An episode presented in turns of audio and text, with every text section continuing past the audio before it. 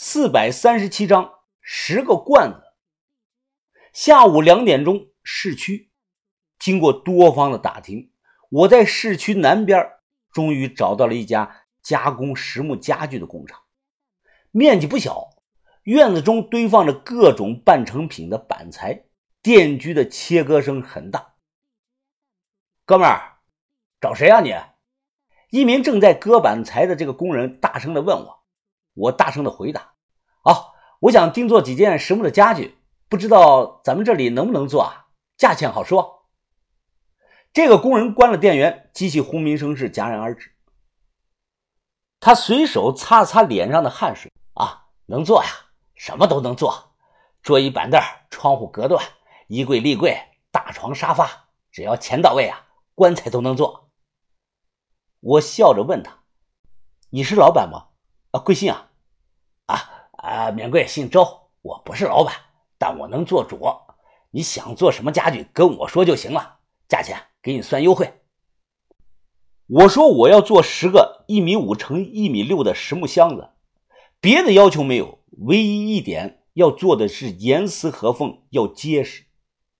对方的表情一愣：“十个木木头箱子，你做这么大箱子干什么呀？”啊，我有用，你别问了，你就直接说这个活能不能做吧，多少钱就完事了。当然能做了。这个活又不难，哎，这样行不？我给你用最结实的板材，呃，一个箱子就算三百块钱吧，怎么样？我没有还价，当场给了一千块钱。我说这是定金，余下的等做好以后全部结清。对方很是高兴。当时的物价，一个沙发也才两百块钱，他这算是接了个好活，加上我给钱爽快，对方自然是高兴。就这样又聊了几句，约好了明天下午我过来取货。接下来要租上一间安全的仓库。原本想在乡下找个地方，后来经过深思考虑，还是觉得呀，在市区租一个比较好。因为乡下人少车少，你干个什么啊都会被人注意。相反，市区是人多车多，鱼龙混杂，做点什么。更不会引起别人的注意。最后找中介租了个老小区的一楼，住人藏货两不误，位置在下路区五金店对过，隔一条街就是老下路派出所。黄石挨着长江，为什么就发展不起来呢？印象中啊，就是不富裕，物价低，人的口袋里没有钱。当时最热闹的地方。应该就是步行街、小吃巷了，还有那个老文化宫附近，那里的小孩子挺多的。那个时候，黄石大道两边的大树啊还没砍掉呢。午后时分，买上两根老冰棍，吹着这个夏季的热风，吃着老冰棍，自西向东漫步在黄石大道的这个树荫下，好不惬意。我还记得小超市里那个卖老冰棍的。长发少妇的长相，但她呀百分之百不记得我了。当时正在这个路上走着，突然看到了一辆装满树苗的货车路过，我灵机一动，想到了一个万全之策。天黑前，匆忙的赶回到山上，我跟把头说：“咱们砍上十棵银杏树的树苗，到后天呢，先把这个钱罐子藏进这个箱子里，铺上土。”再然后呢，放上这个银杏树的树苗，这样一来呢，任何人看到都不会怀疑。可以，这个办法很好。大头，主墓室还没找到吗？不应该吧？我说了一句。把头摇了摇头。云峰啊，昨天你没下去，我们差点迷了路了。那里结构复杂，地下光耳室。就好几十间呢，通往不同方向的墓道也有很多条。我总觉得这个古墓，呃，当年可能是根据什么地下工程改建的。大头，当年南宋的实力不行，蒙古人随时会打过来的，这有没有可能是吕文德当年修建的地下军事避难所改建的？有这种可能啊。总之，现在还有很多谜团没有解开，我们可能要在这里耽搁上一段时间了。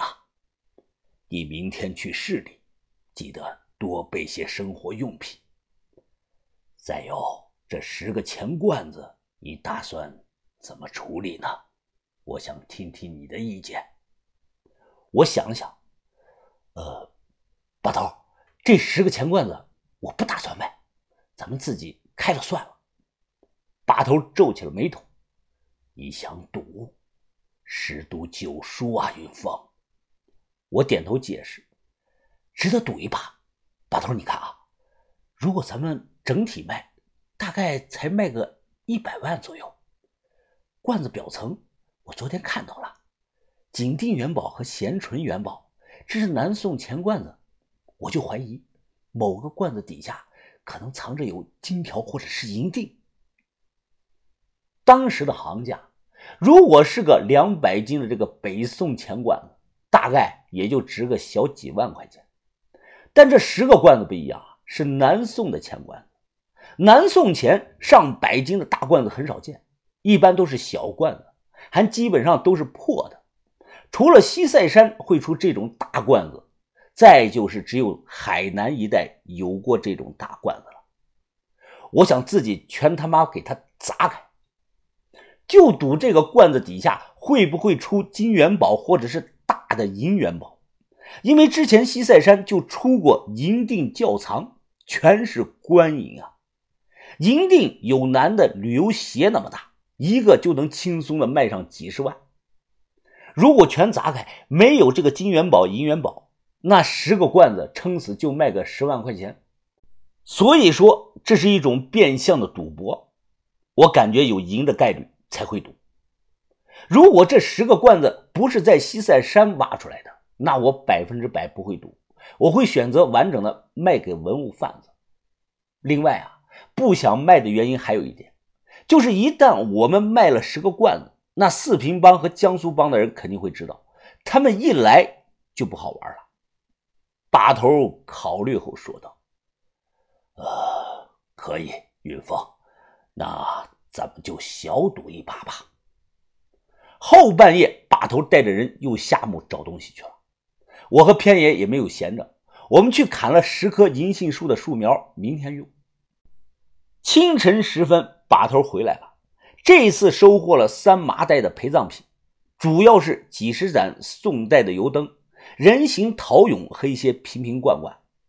令人费解的是，豆芽仔说主墓室就像藏起来一样，怎么都找不到。下午我去市里找了八个人，把定做好这个大木箱抬到了山上。一个工人就好奇的问：“老板啊，你不是说装树苗吗？不用我们帮忙吗？”啊，今天不用，我们自己装就行。明天下午两点啊，你们记得准时过来帮我把它抬到山下，工钱一样，一天两百块。啊，得嘞，哎，老板，你用得着我们就说话啊。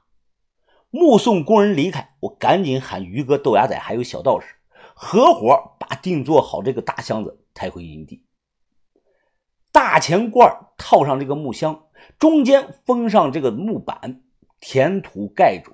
把银杏树苗搞进去，箱子周围缝隙处再填上一层土，最后把土压实压紧。这样一来，看上去是天衣无缝。就算不小心箱子倒了，因为中间打了一层木板，钱罐子也不会掉出来的。下午两点多，帮忙的工人拿这个杠子如约而至。他们一看便说：“哎呦，老板，这个树苗好啊，水灵水灵的。”移到别的地方肯定能活。我笑着给这些人散了一圈的烟，催他们赶紧往山下抬。于哥、把头都没有露面，他们在远处看着，工人自然也不会发现他们。四个人一组，绑紧绳子，穿上这个杠子，大喊一声：“起！”大木箱子只是轻微的动了动。哎呦，老天爷啊，怎么这么重啊？一名工人面露吃惊地说。我赶忙上前说道：“啊，都是土，能不重吗？哎，哥几个，卖点力气啊！等一下完活了还有奖金。”一听有钱拿，他们顿时来了劲儿了，再一次的大喊一声起，当场就抬起了箱子。